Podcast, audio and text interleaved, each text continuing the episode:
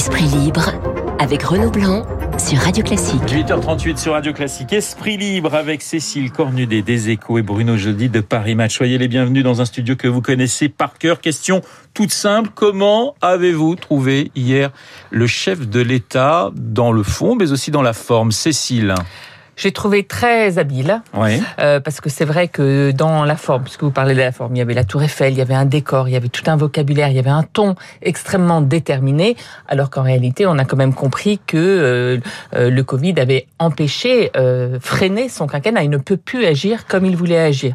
Du coup, il fait ce switch en mettant le courage, euh, si je peux dire, sur euh, l'obligation vaccinale ou quasi.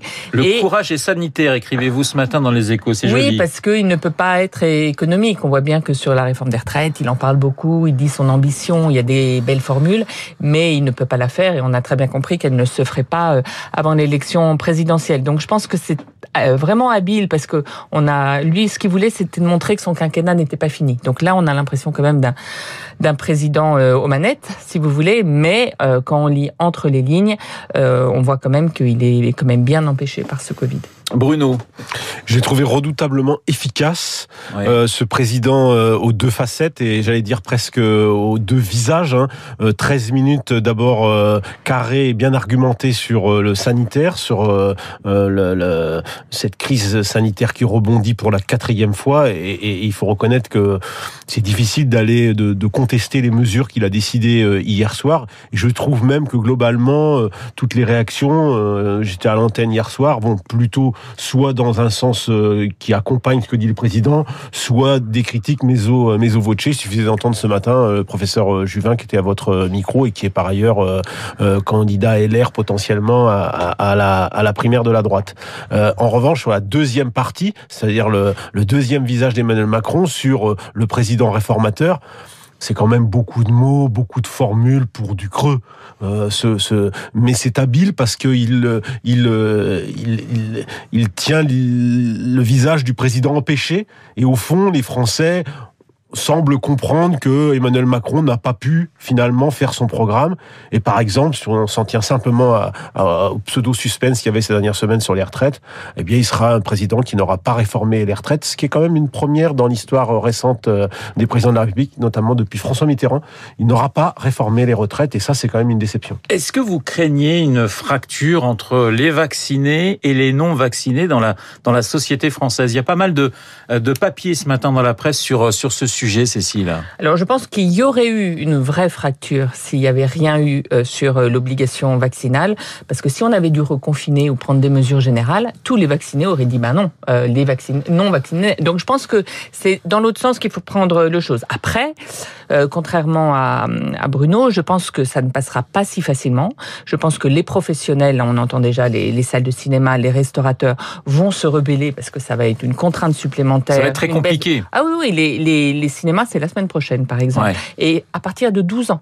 Et euh, j'entendais un, un, ciné- un, un- un propriétaire de salle là qui disait il y a Fast and Furious la semaine prochaine qui sort. Ça veut dire que euh, le petit gamin de 13 ans qui a pas son son son QR code, je pourrais pas le faire rentrer, ça me paraît impossible. Donc on aura euh, euh, une difficulté et puis il va y avoir une frange des la- le positif dans cette histoire, c'est euh, euh, l'embouteillage qu'il y a eu hier sur Doctolib. C'est-à-dire qu'en fait, les gens qui sont pas vaccinés, ce sont pas majoritairement des antifax. C'est des gens qui, voilà, voulaient prendre du temps, euh, avaient, euh, avaient pas trouvé ça pratique, voyaient pas trop l'intérêt. Là, il y a quand même un million de personnes hier qui ont pris un rendez-vous. Mais il restera une frange de réfractaires, notamment dans le personnel euh, soignant. Et là, ce sera très compliqué parce que c'est des gens qui disent, écoutez, nous, ça fait un an et demi qu'on qu'on travaille comme des fous, on a tout donné, et là, on nous impose quelque chose de très intime. Je pense que ça passera pas si facilement et qu'il y aura un sentiment. Il y a déjà sur les réseaux sociaux euh, un mot d'ordre de boycott de la part des antivax, de euh, tous les lieux qui euh, feront vraiment les contrôles. Donc, ça, voilà, il y aura une petite fracture, mais qui aurait, à mon avis, été bien moins, bien plus importante s'il n'y avait pas eu ces mesures. Petite fracture ou grande fracture pour vous, Bruno? C'est difficile d'évaluer. Moi, je parierais plutôt sur la petite fracture. Alors, en même temps, on a un exemple à l'étranger où ça s'est pas très bien passé parce qu'Israël avait essayé de prendre des mesures de ce type-là et ça avait été euh, compliqué avant même qu'ils finissent par reculer sur certains, euh, sur certains aspects de ces obligations. Donc, il va falloir surveiller. C'est vrai que ça va un peu jouer dans les huit jours puisque d'ici le 21 juillet, euh, tout doit être en place pour la première partie de la, la, la généralisation de ce pass sanitaire dans les espaces de de loisirs et culturels. On va voir comment ça va se mettre en place. Évidemment que ce sera, euh, ce sera pas simple, mais euh, les Français ont montré quand même une assez grande euh, discipline, une assez grande résilience, je trouve, depuis mm. le début de la, de la crise sanitaire. Il y aura des protestations, on le voit déjà. Euh, les, les, les, Festival d'Avignon, ils sont pas contents. Voilà, les, les, plus furieux vont, vont, vont, vont, vont râler et il faut comprendre, c'est, ça va pas, ça va pas être simple, hein, notamment pour toutes ces professions, les professionnels du cinéma qui ont beaucoup qui ont beaucoup souffert. Mais moi, je ne crois pas à une grande fracture. En tout cas, c'est la France là qui est le plus audacieux sur la vaccination euh, de, de tous les autres pays, parce qu'effectivement, Israël ou des pays comme l'Italie avaient décidé de l'obligation vaccinale sur les, soignants. mais le mix entre ce pass sanitaire très étendu et l'obligation sur les soignants, il est sans précédent, je crois. Je reviens à Emmanuel Macron. Ce matin, dans l'opinion, avait cette jolie phrase en disant que Macron, c'était comme le variant, il avait muté.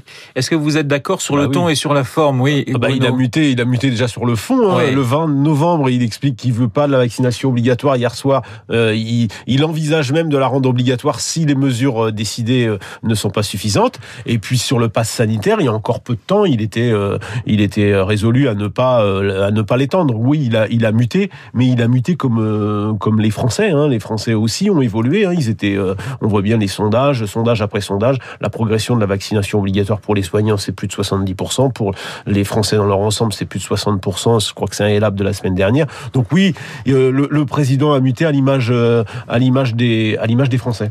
Il a d'autant plus euh, muté et il a été obligé de, changer, euh, d'avaler son chapeau sur l'obligation vaccinale. Et du coup, ça le pousse à montrer qu'il n'a pas changé, paradoxalement. normalement, à cette étape du quinquennat, les présidents ils disent j'ai changé, j'ai appris et comme ça je vais pouvoir me représenter. Lui, c'est au contraire. Il veut montrer qu'il reste toujours dans dans, dans l'élan réformateur qu'il était qu'il avait en 2017, que ça, ça n'a pas changé. Il a une phrase où il dit, euh, comme en 2017, euh, l'important c'est euh, le travail et le, mérite. Il reste sur vraiment ces deux thématiques de 2017. Donc c'est un peu le paradoxe. Obligé d'avoir changé, mais voulant montrer qu'il reste le même. Alors il, était déjà un petit peu en campagne hein, quand même. On en sentait, comme le disait Guillaume Tabar, l'esquisse d'un programme présidentiel. On a le sentiment qu'il a plutôt dragué les, électeurs de droite avec le mérite, le travail. Il faudra de toute façon toucher aux retraites. Enfin voilà, le, le discours s'adressait quand même à une certaine frange de la population, euh, Bruno? Dans la deuxième partie, c'est clair qu'il visait plutôt euh, toujours euh, cette cible, on va dire, de la, droite modérée française. Hein, le, enjamber cette élection présidentielle, bâtir la France de 2030, parler de souveraineté économique, industrielle, agiter évidemment cette réforme des retraites qu'il ne fera pas en définitive. À trop en faire quand même, je pense qu'il continue à consolider aussi la partie de la droite qui lui résiste. Parce que c'est vrai que ce président euh, parle beaucoup, a de jolies formules, mais euh, sur le plan économique, c'est pas toujours, euh, les faits sont pas toujours à l'arrivée. sur les retraites, il, est court, hein, incontestablement. Mais globalement, euh, bah, il a lâché quand même deux trois petites phrases en disant de toute façon, faudra travailler plus. Oui, ça c'est sûr.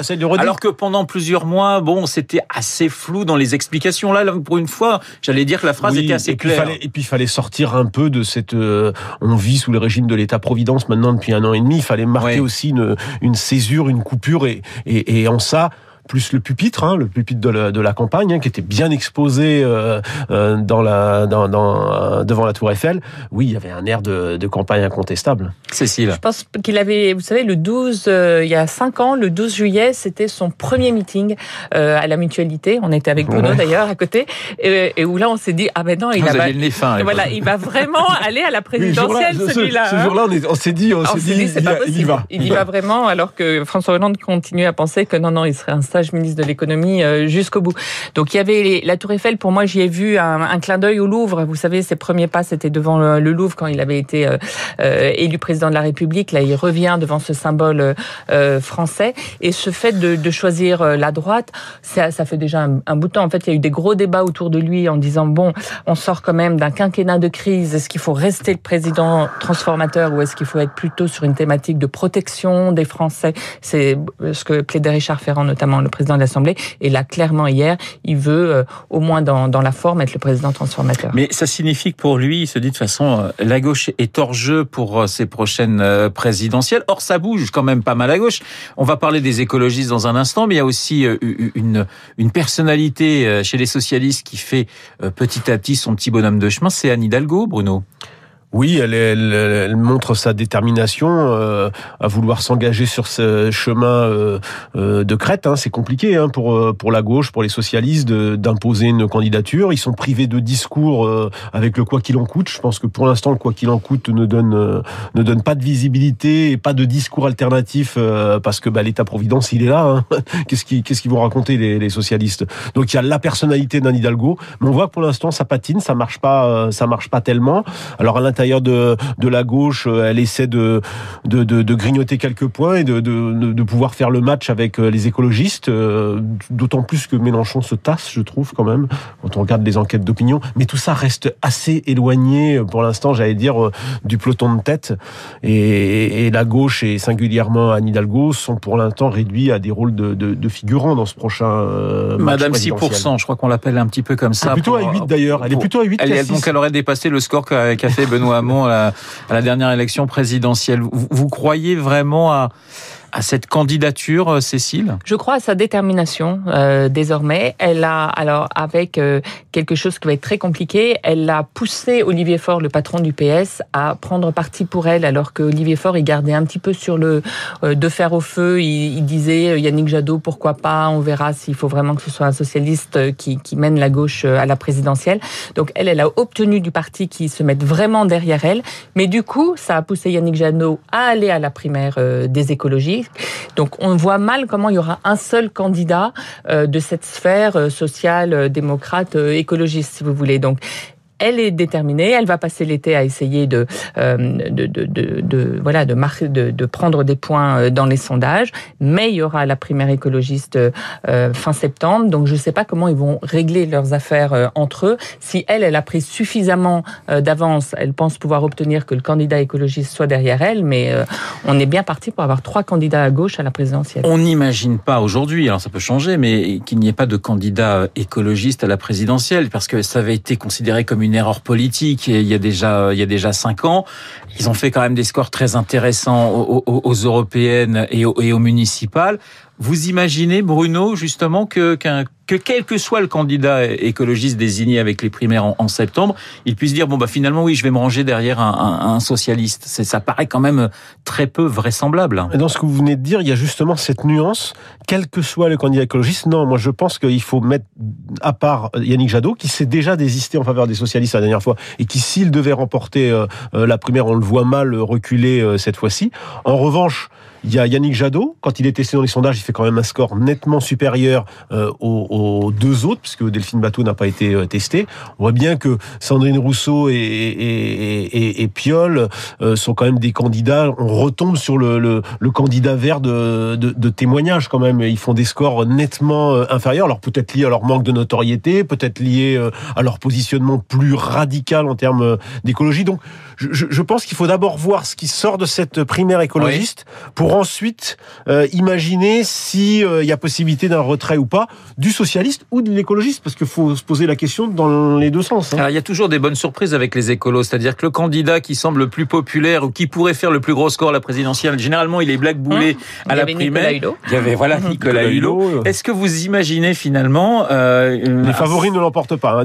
Cécile Duflot avait été battue aussi. Cécile Duflot avait été battue. Est-ce que vous imaginez effectivement un scénario un petit peu comme celui qu'on connaît qu'on a connu effectivement avec euh, Hulot face à face à Eva Joly, c'est-à-dire vous imaginez Jadot battu oui, oui, bien sûr, tout est possible euh, avec les Verts. Yannick Jadot aujourd'hui se bat pour que les gens s'inscrivent à la primaire, donc euh, dépasse qu'il y a un, un quorum de, de, votants bien plus large que les seuls militants écolos, parce que là, il sait qu'il est, il est perdant euh, chez eux. Donc tout l'été, il va marteler inscrivez-vous, inscrivez-vous, en espérant que ce soit large. Euh, ça, c'est ça, c'est l'enjeu. Après, il y a aussi une, en ce moment une primaire citoyenne de la gauche qui est en train d'être lancée sur Internet. C'est un mouvement d'associations de jeunes qui disent il faut, il faut vraiment qu'on arrive à trouver un seul candidat. Et ils ont lancé depuis deux jours sur Internet une primaire. Donc on vote pour le candidat euh, qu'on veut. Euh, il y, a, tout le monde. Il y a Mélenchon, il y a Hidalgo. Il y a... Et là, il y a Taubira, qui est pas candidate, mais qui fait un très très bon score, qui est en tête pour l'instant. Et Sandrine Rousseau, ça m'a beaucoup étonné, l'écologiste, parce qu'elle est très forte dans les milieux associatifs, donc c'est un peu cette mouvance-là. Donc tout est possible chez les Verts, y compris que ce soit Sandrine Rousseau, Éric Piolle, euh, pas forcément Yannick Jadot du tout. Hein. Bruno Oui, tout est possible. Hein. C'est un parti de coupeurs de tête qui n'aime pas les favoris, qui n'aime pas les vedettes, qui n'aime pas les gens qui vont trop dans les médias. Euh, ils l'ont montré euh, depuis euh, trois primaires qu'ils organisent avant la présidentielle. Donc, je crois qu'il faut d'abord attendre ce qui sort de ce chapeau-là pour imaginer ensuite la suite à gauche. Alors, il y a des primaires à gauche, effectivement, notamment chez les écologistes. Il y a peut-être des primaires à droite qui risquent d'être assez, assez, une primaire qui risque d'être assez sanglante. Qu'est-ce qui va se passer cet été, justement? Du côté de Valérie Pécresse, Laurent Vauquier, Xavier Bertrand. Euh, chacun va mener son petit bonhomme de chemin. Est-ce que Gérard Larcher va essayer de faire une espèce de synthèse? Comment vous imaginez, et il nous reste une minute, comment vous imaginez la droite se positionner pendant, cet été? Est-ce que les grandes manœuvres vont commencer? Euh, Déjà, sans surprise, Xavier Bertrand va être actif tout l'été. Probablement Valérie Pécresse également. Les autres, je ne sais pas. Je ne sais pas si Laurent Wauquiez, moi, est aussi déterminé que ça à vouloir aller ouais. à la primaire. J'en doute un petit peu. Je pense que c'est peut-être trop tôt et lui, c'est le plus jeune. Il peut aussi passer, euh, passer son tour. Moi, j'ai le sentiment qu'il n'y aura pas de primaire à droite. Je pense que d'abord, euh, globalement, dans ce parti, on n'en veut pas. Euh, et ça va être compliqué de, de, de l'organiser. Et peut-être que euh, le, le, le, la haine n'est pas aussi forte que ce qu'elle pouvait être, euh, j'allais dire, la fois dernière, où là, il y avait vraiment un combat de titans. Et Pécresse, Bertrand, c'est pas Sarkozy, Juppé, Fillon. Je, je, je, ne le crois pas. Ouais. Je, je, pense que c'est pas certain qu'il y ait cette, cette prime. Cécile, il nous reste 30 secondes. Moi, je pense que le sentiment anti-Bertrand est quand même très très fort chez certains, peut-être pas chez Valérie Pécresse, mais quand même chez une grande partie euh, des gens qui ont travaillé avec lui dans les différents gouvernements euh, Sarkozy. Euh, donc, ils feront tout, tout pour le faire perdre. Est-ce que ça, ça conduit forcément à la primaire? Euh, Pas forcément. Et du coup, il y aura cet été un, un match, euh, effectivement, je pense, dans, dans l'électorat, dans les médias, entre Xavier Bertrand et Valérie Pécresse pour essayer de prendre l'avantage dans les sondages, parce qu'en septembre, c'est quand même ça qui fera les différences. Si Xavier Bertrand arrive à s'accrocher au duo de tête, fait à peu près 20 voire plus de pourcents dans les sondages, euh, à mon avis, il n'y aura pas de primaire. L'été sera chaud, peut-être pas en température parce que c'est toujours l'hiver dans le nord de la France, mais politiquement parlant, il, se risque, il risque de se passer pas mal de choses. Esprit libre ce matin avec Cécile Cornudet des Échos et Bruno Jeudi de Paris Match. Excellente journée à vous deux. Il est 8h56 sur Radio Classique. Dans un instant, l'essentiel de l'actualité avec Baptiste.